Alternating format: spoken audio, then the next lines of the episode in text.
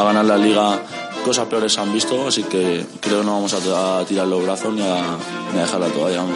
Las mejores previas en la mejor compañía, para aquel que piense que el fútbol es fantasía, podcast para disfrutar y consejos para ganar, mientras tus rivales intentan pedir el par. Vente y quédate con nosotros este rato, información de oro para dejar atrás el bronce, invierte bien la plata y después romper algún plato, con cuatro picas, tu jugador número 12. 4 picas 3.0.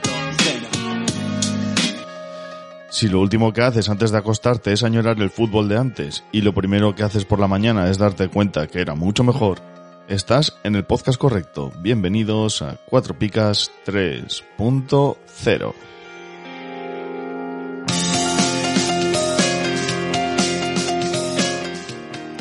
Hola, hola, hola, hola, maese y maestro percalín de la maleza y el bosque abajo noble y cierto. Me has puesto títulos que no tengo. Sí, sí, claro, Eh, como, como los borbones. Eso de noble es discutible. El resto es cierto. El resto es verdad. ¿Cómo te va? Bueno, mira, aquí relajado, relajado de vacaciones. De vacaciones eh, en diciembre. Bueno, en diciembre, sí, en diciembre, ya, cuando, cuando se publique esto. ¿no? Ya, ya le dije a Paco que eh, tenía la perversa intención de no concederos vacaciones en, en toda la semana, ¿eh? Esto es un, un, como un OVA. No sé si conoces tú las series de anime. No, no, no tengo el placer. Las series de anime ¿no? son series regulares y de vez en cuando tienen un OVA. ¿Qué es un OVA? Pues una película eh, que se sale un poco de- del guion, pero que, que los mismos personajes y tal, y es como una historia eh, independiente, autoconclusiva. Pues tú nos has buscado unos OVAs para, esta, para este mundial. O sea, Sí, señor. solo- aún sin conocerlo, estás en ello, fíjate. Sí, señor, pues aquí estamos ova, ovaando, oveando, Ando. ovando. Bueno, sea como fuere, aquí nos plantamos y bueno, eh, iba a mantener el hype, pero me imagino que ya lo habrán visto nuestros oyentes en el título del podcast. Nos vamos a sentar a charlar un ratito con Arturo Dauden Ibáñez, mítico árbitro de Primera División. Sí, sí, de estos que conocíamos por la radio, sobre todo, ¿no? Eso Porque es. No era la época que él arbitraba, esto de ver todos los partidos de fútbol y tenerlos todos a mano no era lo más común. No, no, de hecho eran todos a las 5, ¿no? Los, los domingos a las 5, Bueno. la gran mayoría. A mí es que me baila un poco aquella época. Yo no- ya no me acuerdo si era la época esa que tenías que pagar 10 euros por partido. No sé Oh. si a- aquello que fue bastante efímero, duró, duró poco tiempo porque obviamente eh, había equipos que poca gente pagaba los 10 euritos. Yo creo que es más o menos de aquella época. Bueno, pues mm, vamos a hablar con Arturo, que nos contará un montón de cosas. Hablaremos del bar, de, de arbitraje, de cómo fue su carrera, un montón de cositas interesantes, así como fue la última entrevista con, con Iván López. Así que, bueno, eh, invito a los amigos a que se queden. Entrevista que estuvo muy interesante ¿eh? y que si los, los oyentes no la han escuchado, pues acto seguido de terminar este programa que se descarguen el anterior, porque la verdad es que yo, yo lo escuché con, bueno, ya lo comenté a vosotros por línea interna, ¿no? lo escuché con mi hijo el mayor, tiene, va a hacer 10 años pronto, y estuvo muy interesado en lo que nos contaba Iván. Mm. Desde luego es un mundillo que ya, bueno, se lo dije a Paco a la conclusión de la entrevista, que es tan desconocido y que mm, tenemos tan ignorado, ¿no? Que, que es interesante descubrir lo que hay y apoyar este tipo de, de deportes. Y hoy con nuestro invitado también vamos a, a ver una cara más desconocida del fútbol, así que Eso es. cuatro picas polifacéticas. Eso es. Cuatro picas cara oculta de la luna, podemos llamar. ¿Qué, habrá en la cara oculta de la luna? Ay, mañana te lo digo. Bueno, pues una vez hechas las presentaciones, dilo tu perca. Comenzamos.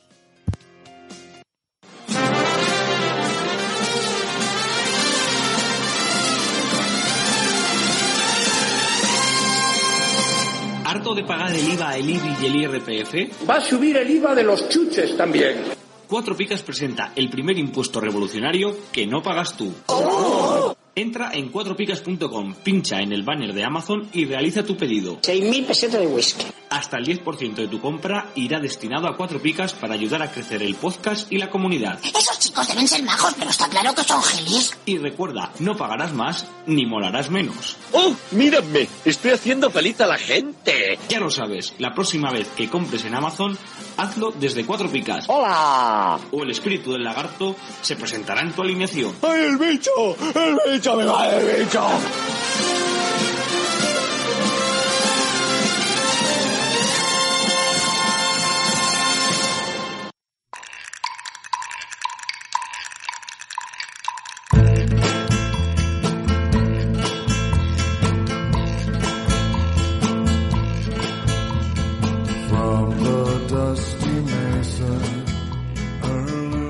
Percalín, pues ya estamos aquí con nuestro invitado. Antes hemos contado quién era y no nos vamos a entretener más y vamos a pasar a charlar un ratito con él, ¿te parece? Pues sí, muchas ganas, muchas ganas, porque nunca, bueno, eh, no, no, no todos los días tenemos a alguien que ha vivido el fútbol desde dentro, ¿no? Yo Eso creo que vamos a aprender cosas esta noche. Vamos a ver si le sacamos alguna intimidad por ahí. Arturo Dauden Ibáñez, muy buenas. Bienvenido a Cuatro Picas. Muy bien, hola. Muy buenas, encantado de estar con vosotros. ¿Qué tal estás? Acabamos de, de terminar de ver el, el partido de España. Aún el sustillo en el cuerpo ahí, ¿no? Pues sí, sí, porque la verdad es que ha habido momentos de, de incredulidad total, ¿no? Sí, Es sí. decir, momentos en que pintaba muy mal, ¿no? Ha habido mo- momentos Y- que estábamos eh, eliminados. Exacto, totalmente. no sé cuánto tiempo ha sido, pero yo creo que el orden de 10, 15 minutos estábamos fuera, ¿no? Sí. Sí, sí. Eh, la verdad es que muy sorprendente, muy sorprendente todo, ¿no? Que, pues que España no haya hecho un mejor partido, que, que al final haya habido momentos de tensión, en fin. Bueno. El Mundial está dando muchas sorpresas. Sí. Voy, al, final, al final del partido también hay que decir que no se les veía muy estresados con el hecho de evitar a Brasil, ¿eh? Claro, en el momento en que, en el momento en que Alemania ganaba de forma desahogada, pues la situación ha cambiado. Y No eso se transmite, se transmite y se, y se palpa, ¿no? Pero, bueno, la sensación que me ha quedado a mí es de, cier- de incertidumbre, ¿no? Y que esa luz que se vio quizás en los dos primeros partidos, hoy se ha apagado un poquito. Pero bueno, todo cambia de un partido para otro y, y las perspectivas no son malas. Exactamente. En Te iba a decir, toda Arturo, fa- en todas las fases finales siempre hay un partido malo. Eso sí, confiaremos en eso, sí, sí, sí. que decía que, mm, que, que iba a ir con la primera polémica igual. y, ¿Qué te ha parecido ese balón? Pues yo sin, sin pronunciarme si realmente ha salido o no, lo que sí que me, me parece que no ha estado a la altura es la retransmisión. O sea, yo diría que en una jugada tan, tan trascendente, eh, no ha habido una imagen, una imagen clarificadora, es decir, una imagen que no deje de lugar a dudas. Y hoy en día, con la ubica simplemente con la ubicación de las cámaras, y tiene que haber una cámara en la línea de gol, ese es, no entiendo, la verdad, no, no acabo de entender, yo espero que saldrán ahora imágenes si tienen ma- imágenes más claras que- de las que han emitido, porque desde luego con la que hemos visto los espectadores, muy arriesgado como se han pronunciado. No, Sí. no es muy difícil saber si ese balón ha salido o no, pero si solo tienes esa imagen, a mí la impresión que me ha dado es que yo lo veía más balón fuera que dentro, o sea, más como si toda la circunferencia hubiese salido, pero digo que ya digo que es imposible pronunciarse con, con seguridad, La con, con sensación- esa única toma. La sensación que da así a priori es que si, si es dentro es por apenas un centímetro. No, Claro, pero es que un centímetro es, es más que es suficiente, ¿no? Sí, pero pero no, no, a nivel de espectadores no, no hay una imagen que, que te la defina con claridad. Cuando se está hablando tanto de, de si el balón lleva adosado un chip o si vemos cómo tienen resuelto, digamos, el problema del fuera de juego con, Bueno. con esta nueva tecnología, con la ubicación de las cámaras. Entonces, que se escape una acción tan trascendente a lo que es eh, las tomas de la cámara de televisión, a mí me parece que deja un poco eh, en evidencia lo que es la tecnología en el mundial. Eso, eso ya sin ninguna duda. Primero porque si la hay y la vemos, pues estupendo, pero si no la muestran y no se ha podido ver en directo, que es cuando realmente eh, hay más expectación, pues mm, tecnológicamente hablando mm, no queda bien el mundial, la FIFA, ¿eh? No. Mm. Eh, no sé si habéis visto el Croacia-Bélgica. No lo he podido ver, lo esto- siento, no. Pues hay un, visto hay un fuera clip, de juego. pero ah sí, la jugada del fuera de juego la he visto. que Sí, yo- yo sí, no la he visto. No, lo no, entendería. yo soy- no, no. Yo, yo, pues tampoco, o sea, eh, con la imagen que han dado, pues mm, no te Eh. permite mm, tener una idea clara si realmente un jugador está más adelantado que otro. Entonces, directamente han puesto el texto de fuera de juego, pero mm, La- imagen no corre- cabía no fuera de juego, con la misma imagen. No, no, estaba totalmente en línea, por lo que se veía ahí. Eh. Esa sensación daba, sí. Además que no era la imagen real, sino que era la infografía, o sea, era el gráfico. Exactamente, exactamente. Bueno, un poco, un poco extraño, vaya. No, yo, mi conclusión es que eh, a la tecnología que a veces nos la han vendido como, eh, como ya mm, con desarrollada como para eh, ser perfecta, pues todavía le queda bastante que avanzar, bastante que avanzar. Bueno, vamos a Arturo mm, al, al meollo. Vamos a primero que nos cuentes un poco cómo fue tu carrera como, como árbitro. Te iremos haciendo unas preguntillas y tú nos vas contando. Y luego pues iremos sacando así algún tema como este para, para ir charlando un poquito de fútbol y de arbitraje para aprender un, un poquito de, lo, de todo lo que tú sabes, ¿vale? Bueno, Entonces, aprender dentro de lo que yo os pueda contar, que, que es simplemente pues una, una aportación más y ya está. Eso es. Bueno, em, la primera pregunta es clave. ¿Cómo empezaste a arbitrar y qué recuerdo tienes de, de aquella primera época cuando cogiste el primer silbato? Siempre, siempre te acuerdas, ¿no? Cuando empiezas algo, siempre te acuerdas. Eh, a mí me gustaba muchísimo jugar al fútbol, me encanta muchísimo. Y jugaba en el, en el equipo cadetes, primer año de juveniles de, del instituto en Teruel, estaba estudiando en Teruel. Y, y jugaba en equipo allí de- del instituto, ¿no? Yo ya me daba cuenta de que me gustaba mucho, pero no era de los que destacaba, con lo cual, eh, veía que había muchos otros que eran mejores que yo. Y luego coincidimos en el colegio de residencia, coincidimos que había un grupo de árbitros que habían empezado un par de años antes, que había cuatro o cinco, pues de una pandilla que se apuntaron todos a hacer el curso y, y, y al final estaban arbitrando todos por los partidos escolares, los partidos juveniles, primeros partidos de regional, ¿no? Y fueron ellos los que me dijeron, oye, ¿por qué no te apuntas a esto? Y así empezó, así empezó, hice el cursillo, empecé ya a arbitrar pues a chavalines, y si me acuerdo el primer día, el primer día que te dejan allí en un campo con, con chavalines que deberían tener pues siete u ocho años, no más, Sí. ¿eh? Y, y la sensación esa de que llevas un silbato en la mano y que no te atreves a, a silbar, ¿no? Porque tienes que tomar la decisión. Eso- De eso me acuerdo perfectamente. Luego todo eso, pues evidentemente se va, uno ya eh, cambia enseguida y, y ya vas, te vas adaptando, ¿no? A, a esa función que es, que es decidir, decidir, básicamente es decidir, ¿no? Y conforme van cambiando pues la categoría, pues eh, cuando empiezas en fútbol regional, que te tienes que desplazar a los pueblos y demás, sí que te sientes muy acosado, pero a la vez ya sabes que, que el arbitraje es así, o superas eso o no, por esa vía no, no puedes seguir, ¿no? Y ya está, y así empecé, con 16 años y poco a poco pues fui escalando las categorías hasta, hasta, bueno, pues hasta que llegué a, internacional, ¿no? El ambiente, en, la- bueno, en los asistentes a aquellos partidos de, niños, eh, ¿era más hostil entonces que ahora o no hemos Pues evolucionado? mira, mis sensaciones de los partidos que he ido a ver hace poco, alguna vez, que coincido con algún amigo, porque no suelo ir mucho al fútbol base, porque me- la verdad es que siempre me acabo yendo disgustado, ¿no? Lo peor de todo es que la sensación que tengo yo es que no hemos cambiado nada. O sea, no se ha mejorado. Yo no tengo la sensación, mm, que estoy hablando de hace 30 años, de que como el público haya evolucionado. No.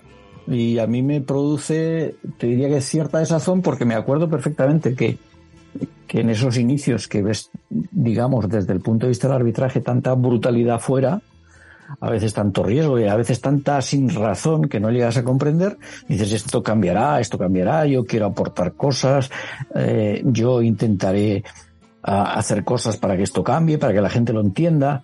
Y al final, ahora cuando lo ves desde fuera, dices, no ha cambiado, sigue habiendo agresiones a los árbitros, lamentablemente sigue habiéndolas, sigue habiendo una actitud cuando juegan los niños de los padres en muchas ocasiones que es difícil de entender en una sociedad avanzada o nos tenemos por una sociedad avanzada y yo creo que nos queda mucho en educación y sobre todo en respeto. Mi sensación es que no hemos avanzado en respeto hacia hacia las personas, hacia y más en concreto hacia la figura del árbitro, ¿no? Pero tampoco hacia la figura hacia los jugadores o no. Yo no tengo la sensación que hayamos evolucionado. Mm.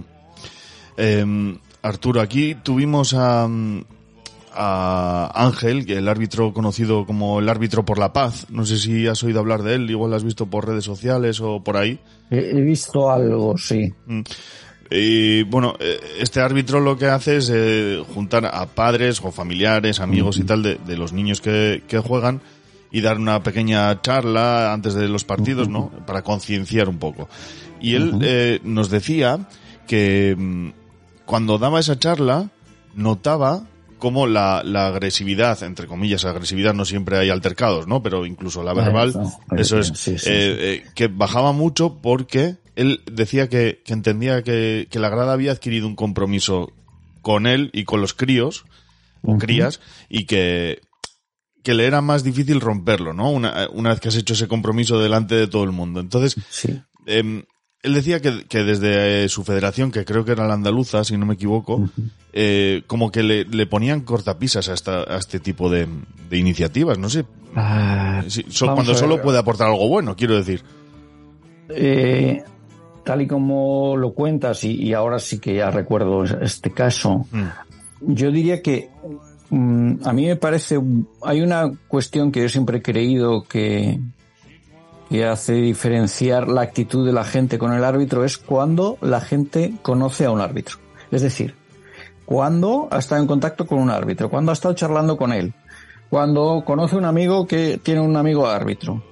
¿Por qué? Porque entonces la percepción cambia totalmente. Mientras no conoces al árbitro, yo creo que la sensación que se tiene es como es como si fuese un, ente mmm, distinto que no tiene nada que ver contigo, que te lo imaginas de una manera que no tiene nada que ver. Entonces cuando cuando te conocen o cuando has tenido algo de contacto, la, la actitud y la imagen que se tiene del árbitro cambia totalmente. Entonces, es muy probable, y yo esto lo interpreto, que esa charla que tenía allí con los padres, lo primero que sirve de concienciación. Y luego, ese acercamiento, y o esos 10 minutos que estuviera allí junto a él, yo estoy convencido que los padres a él lo, ya no lo veían como árbitro. Uh -huh. Lo veían como, mm, pues que se llamaba Pedro o Ángel, en este caso, y que había tenido, saben su voz, saben que es una persona normal, y entonces la percepción cambia. Eh, a mí me parece, por ejemplo, eh, un, una prueba de las que hay que hacer. O sea, decir, vamos a ver, ¿cómo cambiamos esto? Pues una de ellas puede ser esta. Desde luego, desde el ámbito del fútbol se pueden hacer muchísimas cosas más para mejorar esto, y más desde el fútbol base. Y lo que yo siempre digo que hay que experimentar con estas cosas. Porque si no, no, no, no vamos a evolucionar si no hacemos algo, ¿no? Si no hacemos algo distinto. Mm. ¿Quiénes? Todos los del entorno del fútbol, todos. Y el árbitro, pues a mí me parece una buena decisión. Porque probablemente, y esto también es interpretación mía, pues no se siguió o, o no les pareció bien al comité y tal, pues porque hacen diferencias, pues hacen diferencias que yo no estoy en absoluto de acuerdo, pero a lo mejor se podría haber formalizado eso en plan experimental, en plan un piloto, que no solo lo hiciese él, porque entonces se personaliza demasiado en él, eh, pero, pero yo como experiencia, por ejemplo, de que se hubiese hecho un piloto y, y se evaluasen las cosas y me hubiese, me, me parecería una, una acción extraordinaria. Sí.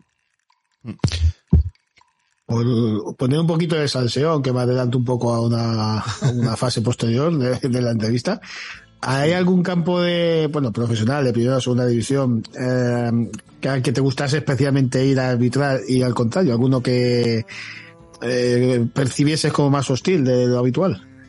Mira, siempre eh, la sensación que tienes, siempre tienes buenos recuerdos de los campos donde, donde te ha ido bien. Y donde te ha ido bien es que, te- que por la razón que sea te has equivocado menos veces. Y luego, eh, esto es, no sé si superstición, pero claro, tienes un peor recuerdo de aquellos campos porque coincide con partidos donde has metido la pata, donde has metido la gamba, donde has tenido algún follón o donde no has estado bien. Por actitud del público yo te diría que el campo en mi época, sí que es cierto que luego vi una transición, una transición, ¿eh? que en mi época el que veía más respetuoso, digamos, con el árbitro y quizás de los más entendidos de fútbol era la catedral del Atleti. Sí, había una cierta diferencia. ¿eh? Eh, veías que como que prestaban, la sensación era que prestaban menos atención a- al árbitro. Y eso ya es, ya es, ya, ya, ya es un detalle, ¿no? Campos hostiles también, también. Pues yo recuerdo partidos, por ejemplo, en Mestalla muy duros, muy duros. También en, por ejemplo, que arbitré dos o tres, Osasuna Real Madrid era terrible, ¿eh? Terrible. Sí, el Sadar. Eh, el Sadar. Sí, pero especialmente los partidos del Real Madrid. Eh, eh, bueno, y luego partidos, ¿te acuerdas de partidos? Partido español, partidos a lo mejor en Sevilla también, en fin. Mm, todo- por ejemplo, yo tengo muy buenos recuerdos porque por casualidad siempre se me dio bien aquel campo, fue por ejemplo en Valladolid. Eh, casualidades, ¿no? Pero no hay demasiada diferencia entre lo que son el público, ¿eh? No, no, no, yo creo que es todo muy, muy parecido. Yo, te- yo tenía la percepción de, de San Mamés como algo, como estadio respetuoso en general. Tanto el arbitraje como con los contrarios. Sí, sí, sí. No, yo siempre te- tengo la sensación de que, que con allí que el fútbol se vive un poco, un poquito de otra manera, ¿no? Es decir, disfrutan mucho con el ataque del, o sea, se vuelcan siempre continuamente con su equipo. Eh, los minutos finales sí que son, por ejemplo, cuando iban empatados o perdiendo terribles, cómo se llegan a volcar. Yo recuerdo los saques de esquina. Aquello era una olla auténtica presión que yo creo que ahora viéndolo pues, por televisión sigue siendo igual, ¿no? Eh, y eso veías que el público se volcaba mucho con lo que era el fútbol y que la parte del arbitraje la dejan un poco como más desapercibida, es decir, no, no, no, no prestan tanta atención, ¿no? Era un- es digamos, para mí era el público más cercano a lo que era el público inglés en tiempos, que era que ibas a arbitrar allí y, y bueno, y dices, y dices, aquí me siento raro, nadie, nadie silba, nadie grita, nadie por los fuera de banda, ¿no? Cosa que aquí en España eso es imposible, imposible. Em, ¿Recuerdas tu primer arbitraje como profesional? como profesional en bueno profesional como tal yo no he llegado a ser nunca pero bueno si te refieres a las categorías de primera Sí, división sí, o a la segunda sí, división en es. primera división sí sí en Santiago Compostela un Compostela Real Sociedad Ajá. ¿Y qué tal recuerdo tienes de aquel partido? ¿Cómo lo hiciste? la sensación fue que me, fue un- me salió un buen arbitraje. De hecho, me designaron al siguiente partido, me designaron un Albacete Real Madrid. Eh, eh, lo que sí se percibe sobre el campo de, Santiago no ser un campo grande, pero sí se percibe, por ejemplo, es una diferencia abismal en la velocidad de juego. En, en- entre primera y segunda división. Y ahora sigue ocurriendo igual, ¿eh? O sea, la sensación de que en, en un partido primera no tienes un segundo para respirar. No paran de ocurrir cosas por la velocidad a la que juegan. No tanto que tú tengas que actuar, sino porque la cantidad de cosas que ocurren que tú tienes que ver y a la velocidad a que la que se juegan. Y de hecho, después yo viendo otros partidos, por ejemplo, después en segunda B, pues tenía la sensación viéndolos como si jugasen un poquito a cámara lenta, ¿no? Eso fue lo que me, la impresión que tengo, ¿no? Y luego ya cuando vas a campos más grandes, pues sí que te, eh, yo recuerdo, por ejemplo, la primera vez que fui al Bernabéu, ver el estadio vacío y dices, madre mía, qué ole aquí, ¿no? luego en el momento que empieza el partido, no ves más que a ras de suelo, solo ves el verde y, y por arriba oyes más o menos ruido, pero nada más. ¿Tienes algo, bueno, no sé si tienes identificados tu mejor partido como árbitro o, o- y tu peor partido? Pues mi peor sí. Mi peor yo tengo identificado como muy malo un partido, un, un Celta Valencia. Y hubo penaltis, hubo eh, alguna expulsión y, y, y, la verdad es que fue un día un poco desastroso. Eh, me acuerdo que estaban Karpin y quién era el otro jugador del Celta, Ay, ruso. Mostovoy. eh, no. Mostovoy. Mostovoy, efectivamente. Pues, me liaron una y no estuve, no estuve acertado. No estuve acertado. Y luego tengo muy buen recuerdo, pues, por ejemplo, de, de los partidos que te han ido bien, ¿no? Que dices que has hecho un buen arbitraje. Y recuerdo, por ejemplo, un, un Real Madrid Atlético Madrid que empataron a tres. La final de Copa del Rey en Mallorca, en Valencia, Mallorca, Barcelona, también fue un buen arbitraje. Y otro partido de Copa en mi primer año en, Primera División, que fue un Atlético Madrid-Barcelona, que hubo cuatro penaltis, también tres rojas, y, es esos días que, que aciertas todo, ¿no? Y dices, entonces claro, eso te queda grabado, te queda como un recuerdo muy bueno. Em, que en, aquel, en aquel entonces no tenías el colchón del bar. Bueno, es que yo de verdad ahora la sensación que tengo ahora o que como yo creo que viviría ahora el, el arbitraje es que ahora es como yo tendría la sensación de estar arbitrando con, con una red de seguridad. Es decir, eh, en- cuando estás en el, en el arbitraje, eh, arbitrando en el campo, es la soledad absoluta. Y esta es la soledad absoluta frente a la decisión. Es como estar, decir, si ocurre algo, tú tienes que decidir, blanco o negro. Decidir que no ha ocurrido nada es una decisión, ¿no? Y ahí sabes que nadie te va a poder ayudar. Yo recuerdo, por ejemplo, que para mí fue un avance tremendo cuando nos pusieron el pinganillo. Que yo, pues debió ser, no, no recuerdo el año, pero a lo mejor quizás sobre el año 2002 o no recuerdo exactamente. Para mí ya fue un gran avance porque era una forma como que tú estabas en el centro del campo, pero ya podías tener la ayuda de tus compañeros en la banda, sin tener que ir a preguntarles nada. Sabías que si te equivocabas, pues mm, te podían echar una mano. Entonces yo la sensación que tengo ahora con el bar, para mí yo lo hubiese vivido así, creo que lo hubiese vivido así, es, es tener la seguridad de que vas a un terreno de juego y que no te vas a ir de allí con la mochila de que te hayan metido un gol en fuera de juego, de que, de que hayas anulado un gol mal anulado, de que si ha habido algo escandaloso, lo que llamamos escandaloso, te lo van a corregir. Eh, entonces, eso yo lo interpreto como que debe, te- a, a mí al menos me hubiese dado una seguridad tremenda para tomar el resto de las decisiones. Tremenda. ¿Y no te da la sensación ahora que hay algunos momentos en los que dicen, bueno, mm, me mantengo al margen? Sobre todo yo lo, lo pienso de, de los fueras de juego, que muchas veces "Eh, no levanto la bandera y si es fuera de juego ya me corregirá el bar, ¿no? No, pues mira, yo porque ahora ya lo vivo desde dentro y Sí. concretamente en los temas de fuera de juego que se analizan eh, al margen de lo que decida el VAR, Ujú. o sea, lo que se analiza mm, la decisión que han tomado los asistentes y precisamente hace pocos días lo vimos y tienen un nivel de acierto altísimo. ¿Qué es lo que ocurre? Que ahora vemos muchas jugadas que dejan seguir, que parecen fuera de juego y, lo- y de hecho pues nos pueden parecer escandalosos y que para no mm, tener el riesgo de equivocarse se deja seguir hasta que acaba la jugada. Entonces acabamos teniendo la percepción como espectador que, que dejan seguir y que no toman decisiones, pero se hace con una, yo creo, una intención de seguridad. O sea, es decir, para mi decisión es que lo dejo seguir si al final de la jugada ya levantaré, ¿no? Eh, para que si, si hay un gol, pues mm, eh, al final va a ser el bar que vaya a decir. Entonces eso nos genera una percepción de que de que como que los árbitros asistentes ahí no toman decisiones y sin embargo mm, el nivel de, de los árbitros asistentes españoles es muy bueno y era muy bueno, eso sí que eh, yo no tengo ninguna duda, antes de introducir el VAR, el nivel de acierto de los árbitros asistentes eh, er- era muy, muy bueno, muy alto en España, ¿eh? muy alto.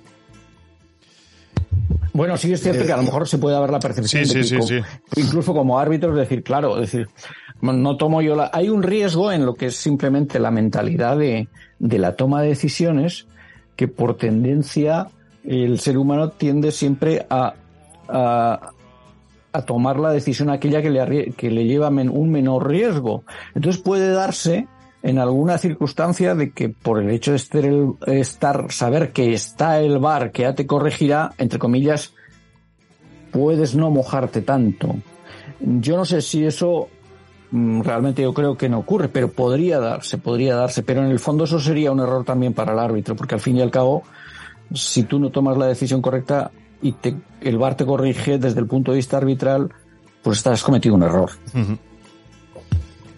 Eres, si no nos fallan los datos, el séptimo árbitro español con más partidos pitados en, en primera división. Bueno, pues un motivo de orgullo, ¿no? O sea, no sé si cuando empezaste Sí, en esto. no, no, no, no, no me lo imaginaba, no, no. Yo cuando empiezas a eso que os contaba antes de eh, cuando pensé yo que podía llegar a primera división, cuando llegué a segunda B. Eh, cuando, es decir, mientras estás en hasta tercera división, yo no me imaginaba que llegaría a primera división. Lo veía como algo, me acuerdo que iba a haber algún partido en primera división, lo veía como algo que está ahí, que está lejísimos, ¿no? Y que no vas a, y que, y que no vas a llegar nunca, ¿no? Eh, y después, que iban a ser tantos partidos, pues la verdad es que nunca lo pensé, porque al final vas acumulando años, vas acumulando años, cuando lo ves pasados ya unos años que estás fuera, sí que lo valoras más, lo valoras más desde el punto de vista que dices, fueron muchos partidos, ¿no? Dices, fueron muchos partidos, estuve mucho tiempo. Bueno, ya tienes algo que contar, ¿eh? No muchos pueden, pueden decir eso. Eh, incluso en, en, en tu primera temporada, aquella mítica revista, la, la Don Balón, te dio el premio al mejor árbitro de, de la categoría. Me imagino que, que te pillaría un poco de sorpresa, sobre todo por ser la temporada de tu debut, aquella juventud, ¿no? Un poquito también de inexperiencia en la categoría. ¿Cómo- Sí, eh, yo creo que en aquella época, yo creo varios factores. Primero, que en aquella época que yo ascendí con 29 años, la primera temporada en, en- con 30, en aquella época yo era muy joven respecto a lo que había. Después, posteriormente, ha habido muchos árbitros que han llegado a primera división mucho más jóvenes que yo, ¿no? Pero en aquella época sí que es cierto que llamó un poco la atención porque la edad media de los árbitros que había en primera división pues era más alta, era más alta. Entonces eso, eso sí que llamó la, un poco la atención. Y luego hay otra cosa que después con el tiempo he analizado yo, que es cuando llegas de segunda división a primera, entre comillas, llegas con la mente muy fresca, en el sentido de que no conoces todavía lo que es la verdadera olla presión, la presión total que es primera división, ¿no? Entonces llegas muy fresco, llegas con una inercia de arbitrar, mm, porque en mi época, por ejemplo, la segunda división era, digamos, la categoría más cómoda para arbitrar, porque estabas en campos muy buenos, con equipos ya muy buenos, con jugadores de muchísimo nivel, y no tenías la presión mediática de la primera división. Es decir, pasaba mucho más desapercibida. Entonces llegas muy fresco y entonces, y, su- y, y después lo he comentado con otros árbitros, y les ha ocurrido también un poco lo mismo, ¿no? Es decir, que la primera, no tienes la percepción esa de la presión, Sí. y eso yo creo que también te lleva a un nivel un poco más alto. Y yo sí que tuve esa sensación, que después hubo años que sí que yo notaba más la, como la presión que en el fondo a veces te genera pues cierta más inseguridad, ¿no? Yo creo que coincidió eso. Primero que era joven y eso pues llamaba un poquito la atención Sí. y que, y que llegas muy fresco y yo hice muy, me designaron para partidos de mucha responsabilidad el primer año y, y salieron bastante bien. Eh, Y un poco, bueno, Sí, dale, dale. ¿vuelvo yo? Sí, sí. No, voy a decir que siguiendo, bueno, la evolución lógica, ¿no? De un, un inicio eh, interesante como árbitro, eh, llegas a la internacionalidad. Eh, ¿Es muy diferente arbitrar en España respecto a otros países? Eh, eh, pues- has, has comentado Inglaterra antes, por Sí. ejemplo, ¿no? No, no. Para nosotros y en general yo creo que sigue siendo todavía igual. Eh, la presión que hay en la Liga Española respecto a los partidos internacionales no tiene nada que ver. Es mucho más fácil a nivel internacional. Eh, la sensación es que se percibe menos presión. Ojo, cuando vas yo campos donde los que se ha notado muchísima presión del público y demás, por ejemplo, los campos de los equipos griegos, especialmente los griegos, y los en Turquía también. O sea, eh, presiones muy, muy altas. Pero también es cierto que tú vas a arbitrar allí, eh, arbitras el partido y se ha acabado. Y te vuelves para tu país, te vuelves a tu casa y, y tendrás la percepción y verás el partido después en televisión, si has estado mejor, si has, si has estado peor, pero no tienes continuamente la barabunta recordándote eh, cuando has metido la gamba toda la semana, boom, boom, boom, y cuando vuelves a otro partido de ese mismo equipo eh, te lo- o, o al cabo de 10 años te lo vuelven a recordar de nuevo. Entonces eso te da, cuando sales fuera, una sensación de más tranquilidad. Y la verdad es que y esto lo dicen todos y lo siguen diciendo que era más cómodo. Luego, por ejemplo, hay otro factor que es el tema del que el comportamiento de los jugadores suele ser mejor en partidos internacionales. Y entre otras cosas, pues porque con dos tarjetas, no sé exactamente ahora cómo está, si es dos, tres, tienen partido de sanción. Y eso también se nota mucho. O sea, el comportamiento de los jugadores a, a nivel de partidos internacionales es mucho mejor de lo que se ve habitualmente, por ejemplo, en los partidos de liga. Y eso facilita la labor del árbitro. Sí. Bueno, y en 2005 eh, pierdes la internacionalidad. Eh, no hemos podido encontrar la razón. Eh, no sé, habla de una desavenencia con el organismo internacional. Pues, pues puedes aclararlo un poco. Sí, sí, bueno, esto es, yo ya lo he comentado más veces y ya se ha analizado más veces. Yo en aquel momento estaba arbitrando en lo que las categorías siguen siendo prácticamente igual en, a nivel de UEFA. Yo estaba en el grupo, en el grupo top o grupo de élite.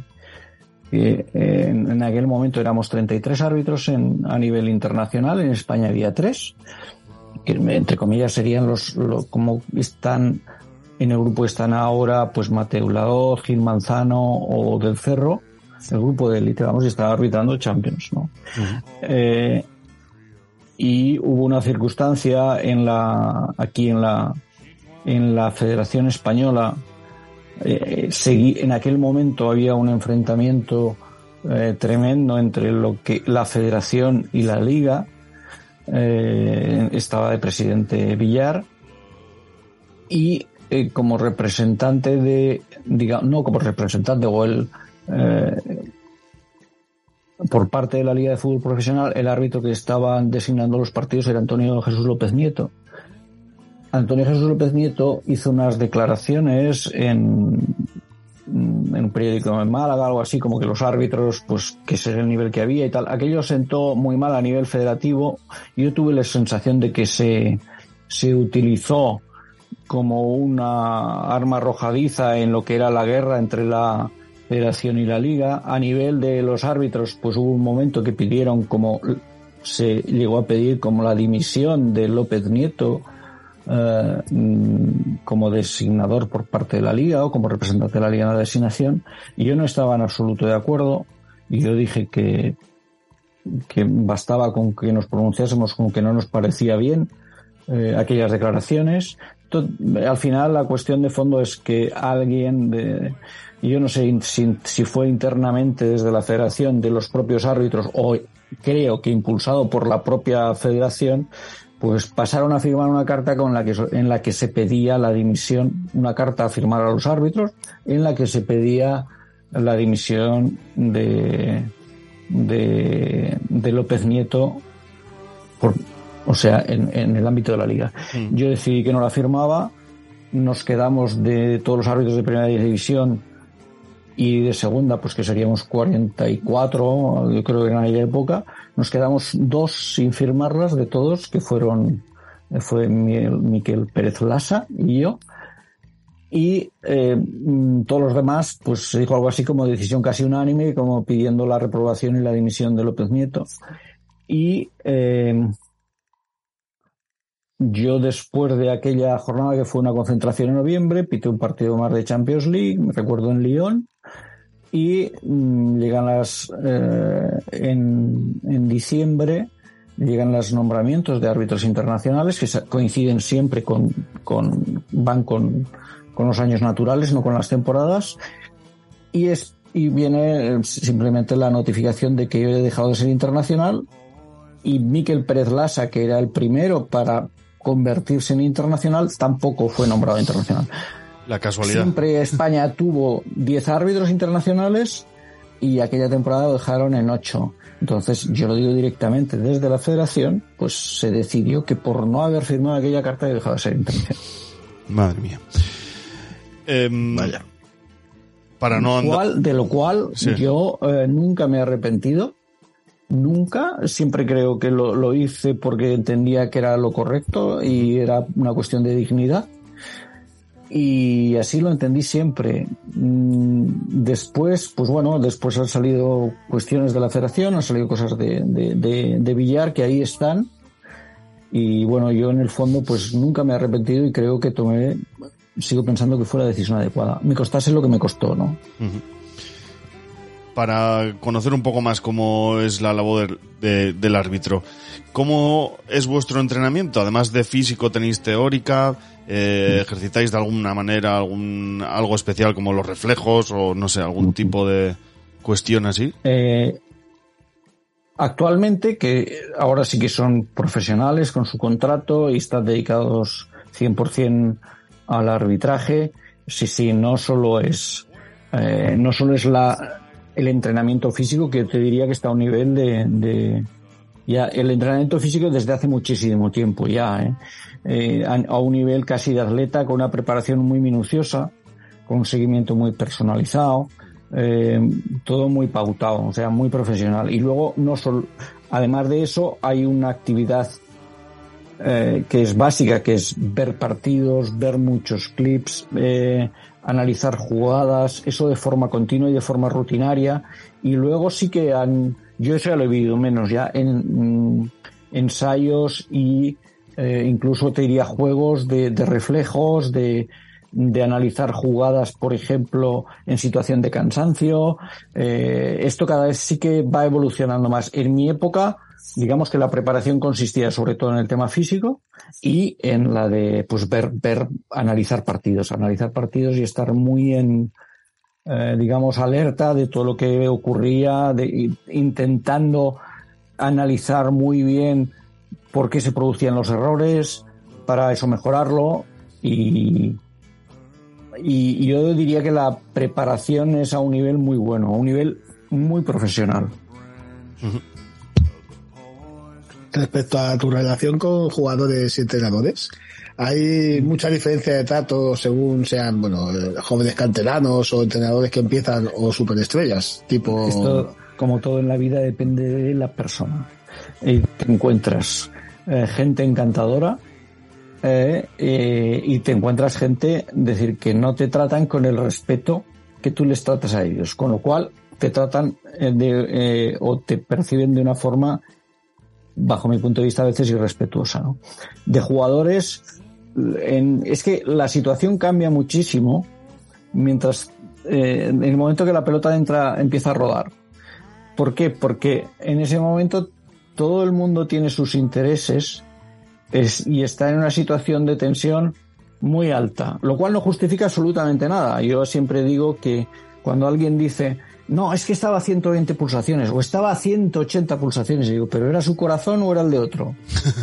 Porque es su corazón, ¿no? Es decir, será la misma persona a 180, a 120 y podrás decir que a 120 no se controla o que trata a otra persona de forma irrespetuosa y esto sigue ocurriendo igual. En los jugadores sigue ocurriendo igual. Entonces, más bien yo te diría que te llama la atención aquellos jugadores que se comportan de una forma muy respetuosa contigo o entrenadores igual, ¿no? Y, eso va con la, con la forma de ser de cada uno, no hay más, la personalidad de cada uno. Y te encuentras gente, entrenadores encantadores y otros en- eh, entrenadores que dices, pues, pues muy bien, una relación correcta, respetuosa y nada más porque, pues porque su actitud no es una actitud, yo diría, respetuosa.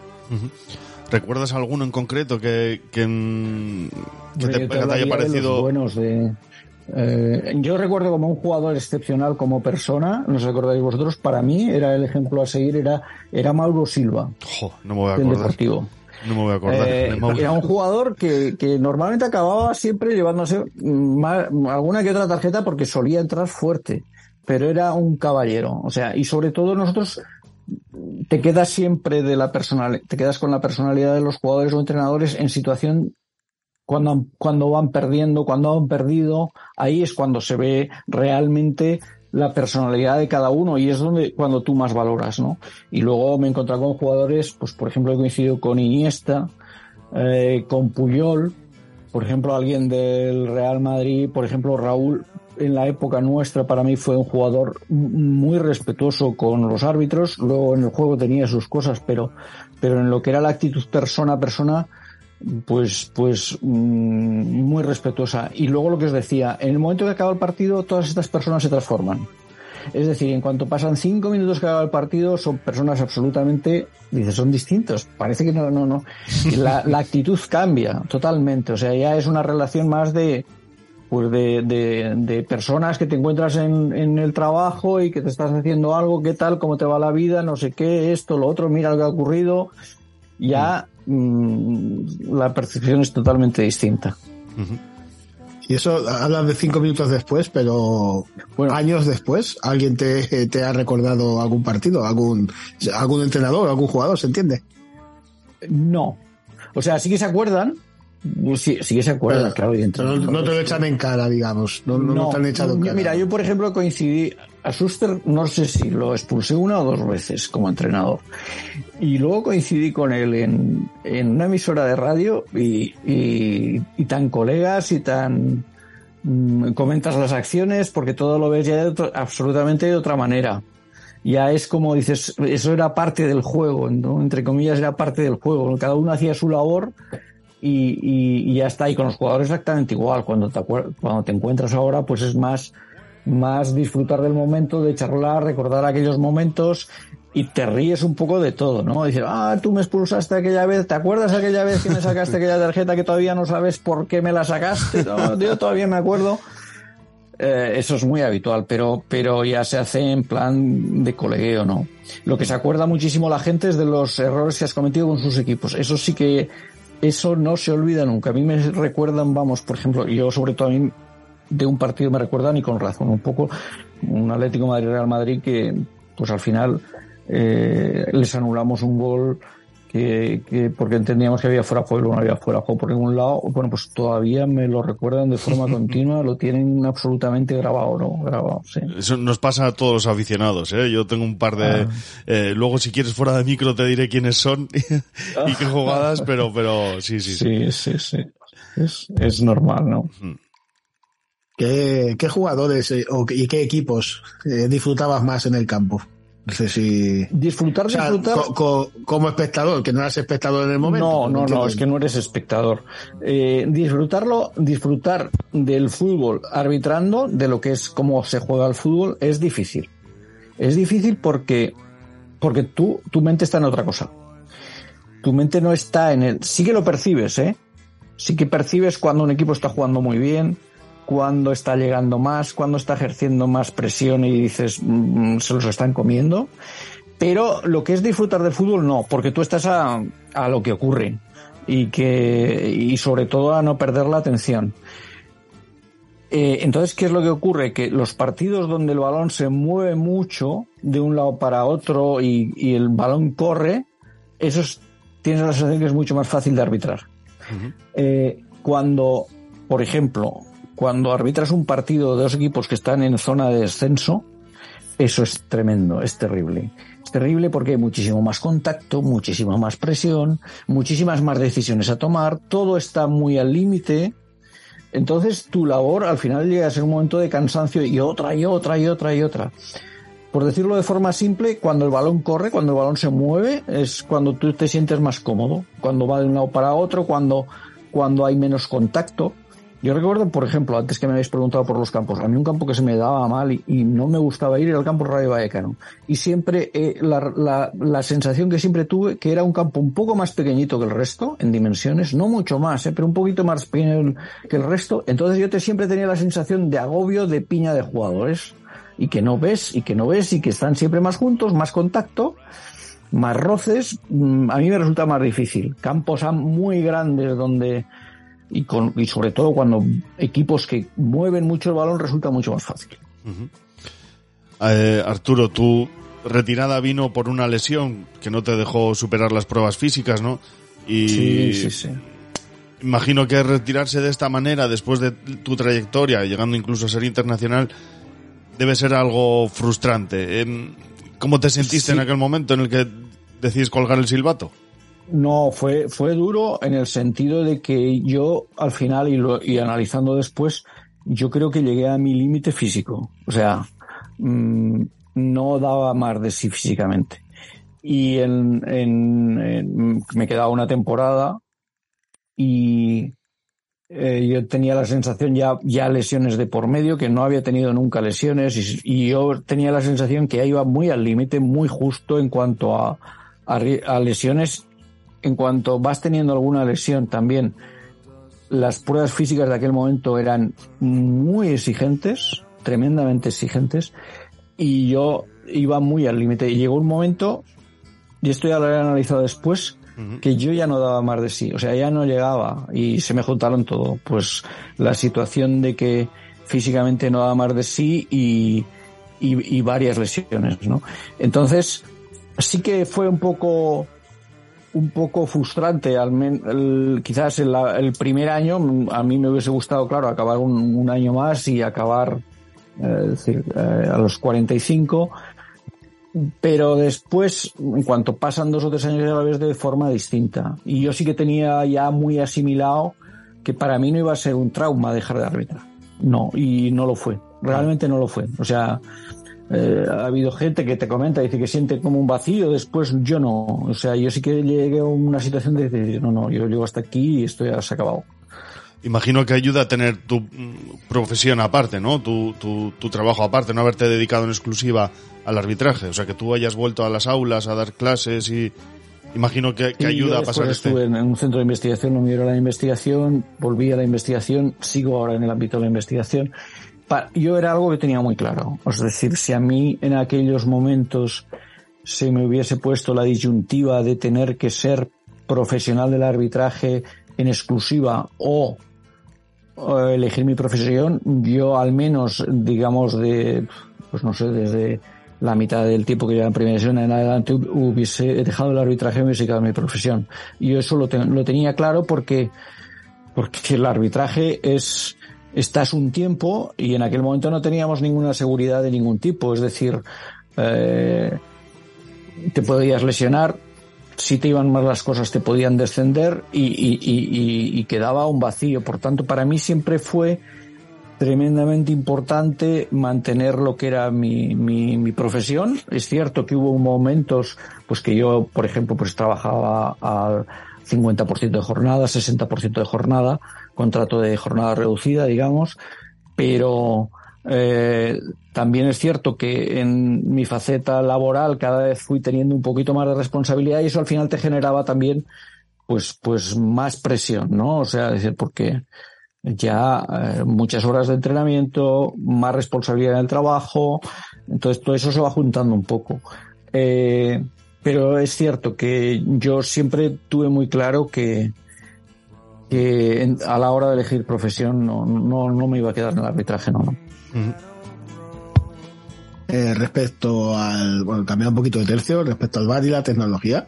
Sí. Eh, ¿Qué piensas que se podría añadir o eliminar para que, bueno, para que mejore la tecnología actual? Y, y no sé si tú tienes alguna información que puedas compartir de qué novedades o tecnologías se implantarán en un futuro más o menos cercano. No, de las que se implantarán no, no, no, no hay nada nuevo, o sea, no se sabe nada nuevo, porque eso ya depende de decir, digamos, ahora tecnologías novedosas que haya, eh, es la, la, que estamos viendo ahora en el, en el Mundial, que ya se ha aplicado en otros, en algún partido de Champions, o que esta que, des, que, está llevando con la compañía Hockey, que es la ubicación de, de, de, cámaras en el estadio para poder hacer este análisis que hacen ellos de eh, los jugadores y que al final lo convierten en una infografía. Mi percepción es que información acerca de eh, el fuera de juego no tengo la sensación que esté aportando más precisión.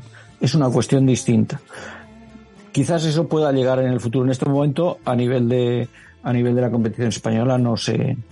Eh, no lo sé si se implantará, pero no, no, no, no, no lo sé, no os puedo decir. Eh, particularmente yo creo que te diría, para lo que es la labor del arbitraje, yo, no la veo necesaria. Eh, con la ubicación de las cámaras como hay ahora en los campos de fútbol y las herramientas que disponen en lo que es la, la, la sala BOR para analizar las imágenes de las cámaras, yo, yo estoy completamente seguro que en cuanto a precisión no es una más que otra, es distinta. Eh, la otra tecnología que se está aplicando, por ejemplo, en la Premier League o en otras competiciones, que es el gol online, la gol no gol, a mí también me parece que no aporta más, y de hecho también ha habido algún error, que no aporta más que la colocación de eh, las cámaras bien situadas en lo que es la línea de gol. Tanto en un lado de la portería como en otro, no aporta más información. Y no conozco, no conozco esto que ha aparecido ahora en el Mundial, que si el balón lleva un chip que permite cierto modo localizarlo, si ha habido contacto o no. La verdad es que esa no la conozco, pero no tengo la sensación que en estos momentos haya eh, grandes avances en la tecnología. Mm, Yo creo que no. Y, y que mm, no queda mucho, yo creo, que en lo que se pueda avanzar. Quizás, quizás en, en esto que estamos viendo del fuera de juego, cuando se perfeccione todavía más, que yo creo que todavía le queda para perfeccionar. Pero tampoco creo que haga falta demasiado mucho más, ¿eh? Yo creo que no. Lo que hace falta es... Sí, sí, sí.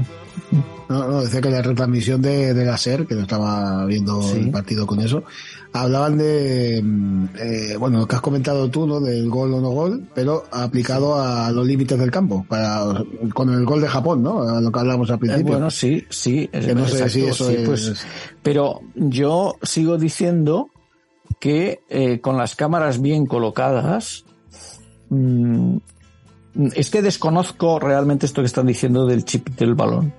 Eh, y la tecnología de, de las cámaras del tipo el ojo de halcón que estamos viendo en el tenis, que esa es la que están aplicando, o la otra que es por, por, por eh, digamos, sensores magnéticos, de si el balón entra o no entra.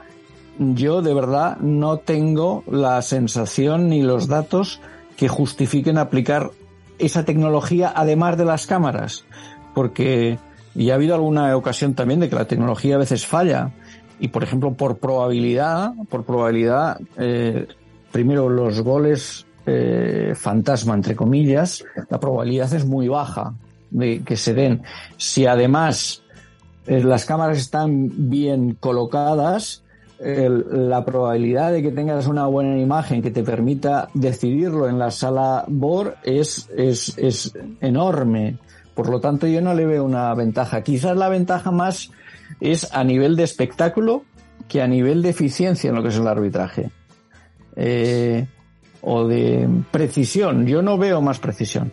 A nivel de espectáculo es otra cosa. Que ve- tú ves una infografía que te ha transformado lo que eran jugadores, te los ha transformado en utilizando distintos puntos en, en unas siluetas que te permiten una pantalla ver si cruza o no cruza, pero eso ya son infografías de ordenador. Eso ya es, en eso sí que av- avanzará. Por ejemplo, se avanzará mucho en la velocidad para que puedan, para que puedan mostrarnos la decisión a tomar. Y estoy seguro que eso avanzará, pero todavía necesita un recorrido. ¿eh?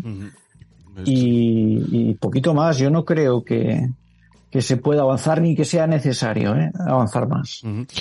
Arturo, si no me equivoco, eres el encargado de designaciones de los árbitros, ¿no? Desde hace algo más de un año, ¿puede ser? Ahí es el comité de arbitraje de la competición profesional que está formado por está formado por tres personas. Está el presidente de los árbitros por parte de la Federación eh, Española de Fútbol, que en este caso es Luis Medina Cantalejo. Estoy yo, digamos, nombrado por la Liga de Fútbol Profesional y Evaristo Puentes Leira, eh, en este caso nombrado por el Consejo Superior de Deportes. Y, es, eh, y tenemos, digamos, sí que tenemos la responsabilidad de la designación de los árbitros de primera y segunda división. Vale.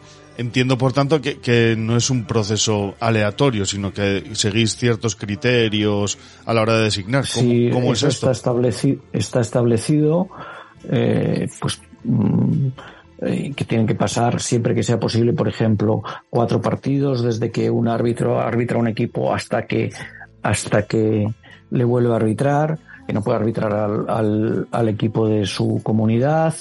Eh, Eso ya está establecido. Luego hay cier- hay margen para dentro del resto de las posibilidades, pues lo analizamos entre los tres y lo que se hace es eh, ponernos de acuerdo. Vemos para este tipo de partido de los que pueden eh, arbitrarle cada jornada, pues decidimos cuáles entendemos que es la mejor designación.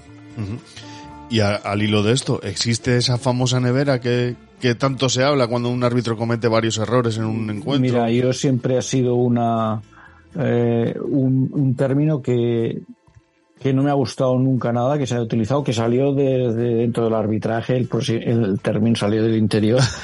Eh, es como si pusieras a un árbitro en el patíbulo, ¿no? Eh, y, y da mucho juego a nivel de medios de comunicación. Está congelado, o está en la nevera, o lleva tantos días en la nevera, ¿no? Recuerdo también una época que en- en- de Canal Plus que nos metían dentro de una cárcel. Es, era a nivel de medios de Sí, comunicación, ¿no? Eh, yo no, eh, no depende de, eso no depende de nosotros, depende directamente de, de- del comité de árbitros de la federación, pero, eh, y me consta que, que también es la línea de trabajo que llevan en la federación, no es, eh, no es, digamos, no es positivo la sanción, entre comillas, por errores cometidos por el arbitraje. Sí que es cierto que todos tenemos muy claro que eh, tienen que arbitrar los que en cada momento están más en forma. Estar más en forma es que se percibe que pues que tienen más seguridad, que, que pues que tienen en definitiva más acierto. Eso puede llevar a que eh, eh, alguien esté dos jornadas y que no haya arbitrado, pues sí, porque puede haber otros compañeros que, que pues que, que en ese momento estén mejor. De ahí a que, a que se considere sanciona o que no arbitra, pues yo creo que no, no es positivo, no aporta absolutamente nada. Esto es lo mismo que si se sancionase a un jugador por fallar un penalti y no jugase en la siguiente jornada. Exactamente igual. Al final lo que importa es la, el nivel de arbitraje que ha habido en toda una temporada el- y básicamente es, entre, en definitiva, es el nivel de acierto global que se ha tenido. Y eso hay que conseguirlo, pues, primero con la calidad, evidentemente, procurar que la calidad de los árbitros de primera- en, primera, en su categoría pues sea la mejor posible y con la mejor preparación posible. Mm, ¿Te parecería interesante que se consensuase una especie de rueda de prensa o declaraciones posteriores por parte de los árbitros a un partido donde explicasen según qué decisiones? O sea, desde el punto de vista de dar un poquito de, de transparencia a, la labor, ¿no? Bueno, yo, yo la palabra transparencia no, no cabe, porque cuando hablo de transparencia, el, el- lado opuesto a la transparencia es la oscuridad. Y, y la, lo que siempre existe alrededor de los árbitros, las suspicacias, mm, casi siempre, yo diría por no decir, eh, siempre absolutamente infundadas, que están ahí en el ambiente, ¿no? Y que, y que forman parte del fútbol. Eso es, forma parte del fútbol. Es muy difícil luchar contra ello. Yo, te, yo sí que tengo mi, mi, mi percepción en esto. Vamos a ver, creo que es bueno que cada vez, y se van dando pasos, haya más comunicación de los árbitros, haya, la gente los conozca más. ¿Por qué? Por eso mismo que os he comentado antes al principio, de cuando la gente lo conoce lo ve más humano, lo ve más cercano, ¿no? De ahí a, salir a dar explicaciones a, después de un partido por lo que ha decidido, yo te voy a decir lo que va lo que ocurriría. Porque yo creo que la otra parte tampoco está lo suficientemente preparada. Y cuando digo la otra parte es medios de comunicación, le hace también afición, que es lo que hay detrás de lo que se transmite en los medios de comunicación, ¿no? Eh, al árbitro solo, el interés del árbitro solo es en el error. En el acierto, no, y si no, analizar un poco cuando habéis visto que se ha destacado la labor del árbitro, eh, de una decisión que ha tomado, eh, se le ha dado bombo a esa decisión correcta, ¿no? Solo interesa a nivel comunicativo el error. Entonces, eso es muy delicado. Es muy delicado porque no tiene ningún sentido sacar a un árbitro ahí y decir, hoy me he equivocado, tengo que salir a perdón porque eh, la decisión no ha sido adecuada. No, yo no le veo nada a ganar, nada.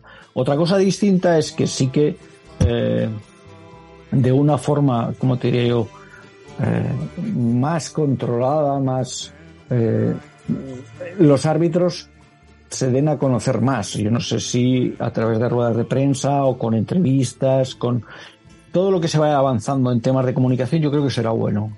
Sí, se ha avanzado mucho, ¿eh? que antes sí que es cierto que prácticamente era no se hablaba nada de los árbitros, ni ningún árbitro hablaba, ni nada se podía hablar. Ahora se están haciendo se están haciendo ruedas de prensa, de vez en cuando aparecen árbitros y se les puede hacer alguna entrevista. Yo creo que eso, eso debe ir a más, sí. Pero debe ir a más de una forma progresiva, de tal manera que haya una, digamos, como una concienciación por ambas partes, ¿no? Es decir, en este momento te diría esto de decir que salga y que explique a él por qué el gol ese de España han decidido que no va a aportar nada.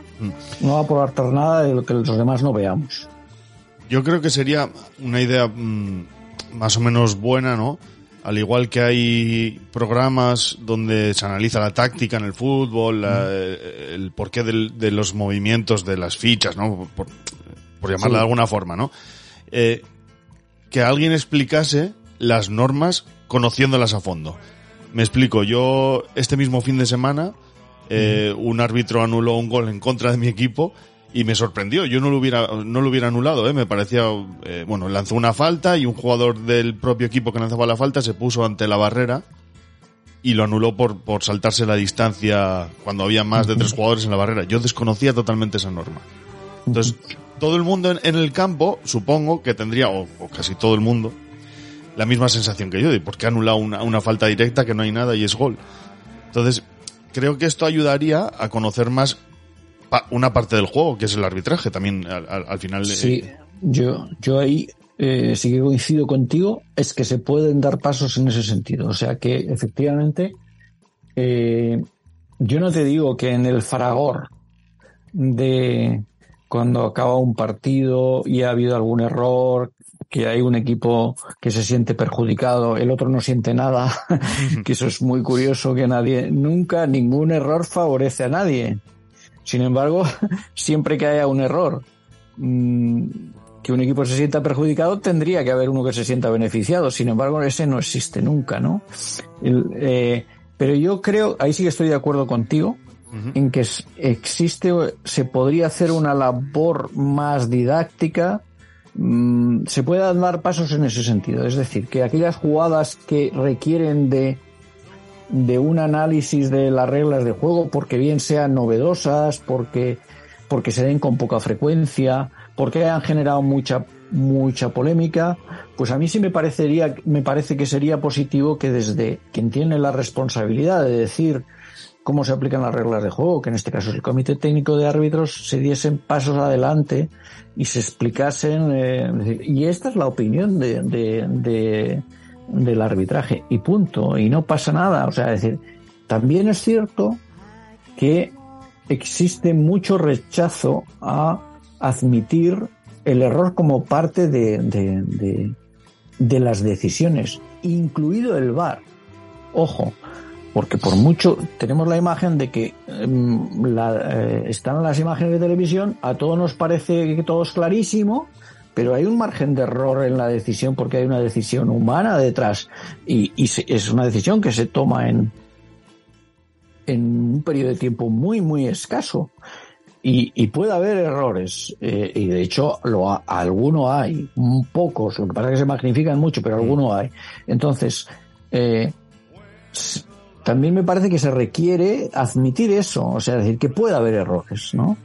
Eh, y creo que se puede avanzar más en explicar, analizar de una forma didáctica la aplicación de las, de las reglas de juego. Yo creo que ahí sí se pueden dar pasos. Y se deben, yo creo que se deben dar. Ya la última pregunta por mi parte, eh, que es precisamente, ¿cuál es la pregunta que no te hacen nunca y que te gustaría responder? Bueno, ahora sí que me vas a dejar en blanco. Eh, Se trataba de esto, no. Ah, sí, sí, sí, sí.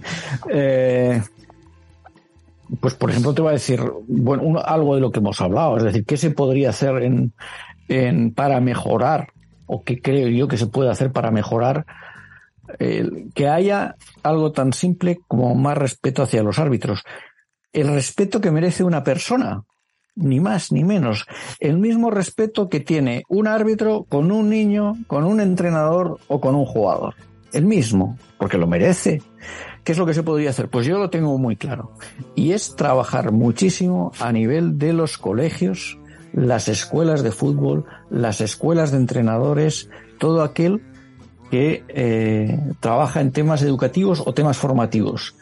Empezar a trabajar ahora para que dentro de 20 años esa sociedad ha avanzado un poquito. Y esto ya es por viejo Yo, creo que no confío en otra manera más que esta. Es decir, trabajar en la educación muchísimo con los niños y exigir una responsabilidad a, a- a- a los que ejercen eh, una responsabilidad de entrenadores, de técnicos, porque el comportamiento de un equipo es el fiel reflejo de la personalidad de un entrenador. Eso, y es el entrenador, por ejemplo, el que puede corregir esas actitudes o no hacerlo. Yo creo en esto y solo creo en esto, además. Es como todo, ¿no? La, la educación es la solución Sí, a muchos sí, problemas, desde luego. Em, Arturo, ya para cerrar, esta sí que es la última pregunta. Si pudieras, bueno, te voy a explicar, en, en los juegos fantasy, los tipo común y tal, no sé si los conoces, que es... eh, Poco eh, oigo hablar. ¿no? Bueno, pues sobre eso trata principalmente nuestro programa. Eh, el- la peor puntuación es un menos 8, ¿no? Y la mayor se llama cuatro picas, de ahí nuestro nombre. Cuatro Que- picas. Eso es, que son un montón de puntos, ¿no? Eh, Si tú pudieras darle un negativo y las cuatro picas a una persona, ¿a quién le darías cada cual? De jugadores que haya arbitrado yo, de cualquier de- persona del mundo mundial, como se suele decir. Bueno, eh, me- esto me lo tenía. Guau, es que. Pues si, si quieres llévalo al mundo del fútbol, ¿eh? Es lo mismo. Mm, yo te diría que yo la persona más por jugadores de los de mi época, ¿eh? más difíciles que me han hecho la vida prácticamente posible dentro de un terreno de juego para mí fue Snyder. Jugador Snyder es más difícil. Y jugador, yo lo he dicho antes, pero lo repito una vez más. Yo el jugador caballero que me he encontrado en el terreno de juego, Mauro Silva. Joder, me, sacas una sonrisa porque he de reconocerte que soy del Depor y, hablar de, de Mauro es Sí. eh, tocar el, el cielo prácticamente. Bueno, sí, sí. Es- yo es- soy- fue un, era un caballero dentro del terreno. Sigue siéndolo, ¿eh? Y, y yo soy yo soy del español y tuvimos a Snyder. Ah, bueno, Snyder, claro, estuvo en el Real Madrid, Atlético de Madrid, en Zaragoza. Eh, y Snyder, y yo coincidí muchas veces en los vestuarios de fuera de Zaragoza, un auténtico caballero, una persona encantadora. Pero dentro del terreno de juego era un auténtico diablo. Un auténtico diablo. Eso me recuerda un poquito a, a Raúl García o este tipo de jugador. Bueno. Raúl, es que Raúl, eh, que a mí también me han dicho, no lo conozco personalmente, pero me han dicho que es muy buena gente. Dentro Muy era pesado. pesado, como esto. ¿no? Y, y- y lo tenía siempre, siempre y siempre a la contra. Yo llegué una vez, recuerdo, en un partido Villarreal-Osasuna, que le dije, Raúl, que te he pitado la falta a favor. Que te he pitado la falta a favor. Porque me seguía protestando. Increíble, En fin. increíble, sí, sí. Bueno, Arturo, esto ha sido todo. Muchísimas gracias por haber pasado por, por este podcast. Eh, ha sido un auténtico lujo y un placer poder conversar este ratito contigo. Y nada, eh, aquí estamos para, para lo que necesites y te podamos ayudar. Pues un placer estar un rato con vosotros. Lo mismo digo. Eso, yo pienso que ha sido tremendamente didáctico y por mi parte también agradecerte el ratito que nos has dedicado. Pues un placer estar con vosotros, claro que sí. Muchísimas gracias, Arturo. Un abrazo. Venga, hasta otra. Hasta ahora.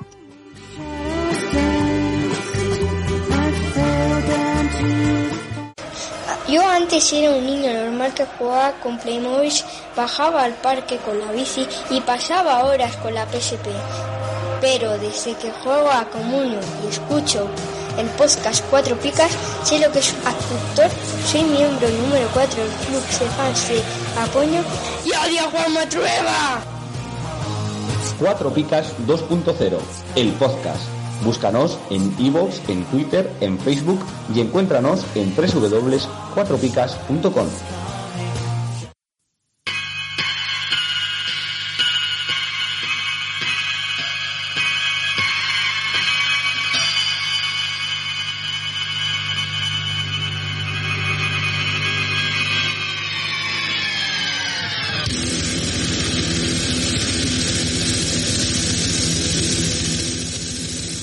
Bueno, Percalín, me ha encantado la charla con Dauden Ibáñez, ¿eh?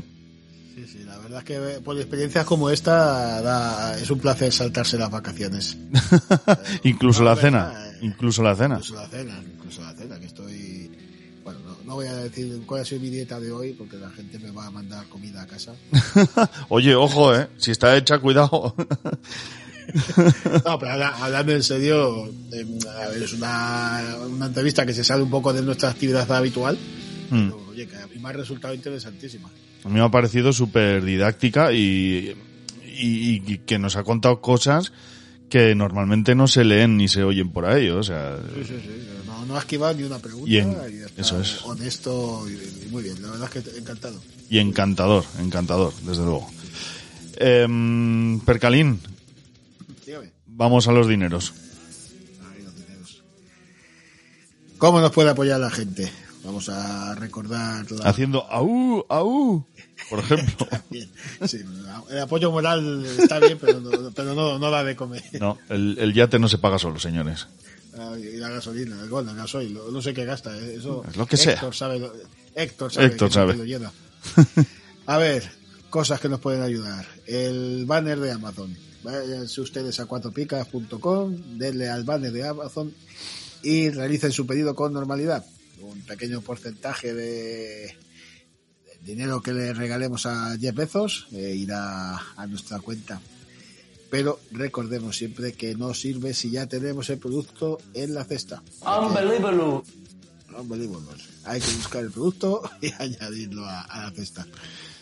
Luego, el botoncito azul de iBox. Ujú. apoyar, que bueno, hay distintas cantidades con las que según lo generoso que se, que se sienta nuestro benefactor de turno pero el mínimo es 1,49 que es un céntimo menos de lo que me cuesta el café por la mañana Ujú.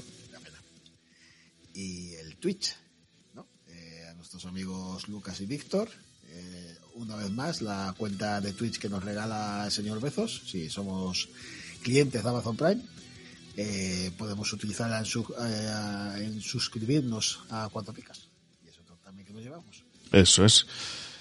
Y luego está la de Pamplin. la Pumpkin que está, dices tú o- Venga, dale tú, hazte- hazte un completo. un, un, un póker Hazte un completo, venga. hago un póker. Como si fuese Jacob. Pues nada, que en pamblin.com, tienda de camisetas, calcetines, zapatillas, tazas, etcétera, etcétera, introduciendo el código 4 picas cuando se realiza una compra, eh, el, el comprador en este caso se llevará unos magníficos calcetines como los que he utilizado yo hoy con fichas del Tetris. que son ¡Ojo! Sí, sí, y la envidia de todos mis conocidos. ¿Sí? Pues les habrás dicho que usen nuestro código. Yo, como un pavo iba hinchado, y iba diciendo, si queréis pareceros a mí, utilizad el código en Maldita sea, nadie comprará eh, ahora. sí, eso. Como estrategia comercial quizás no sea muy buena. Bueno, Percali, pues esto ha sido todo, que nos vamos a ir muy largos y hasta la próxima sorpresa, señores y señoras. Ah, sigan pasando un buen mundial. Hasta luego. Adiós.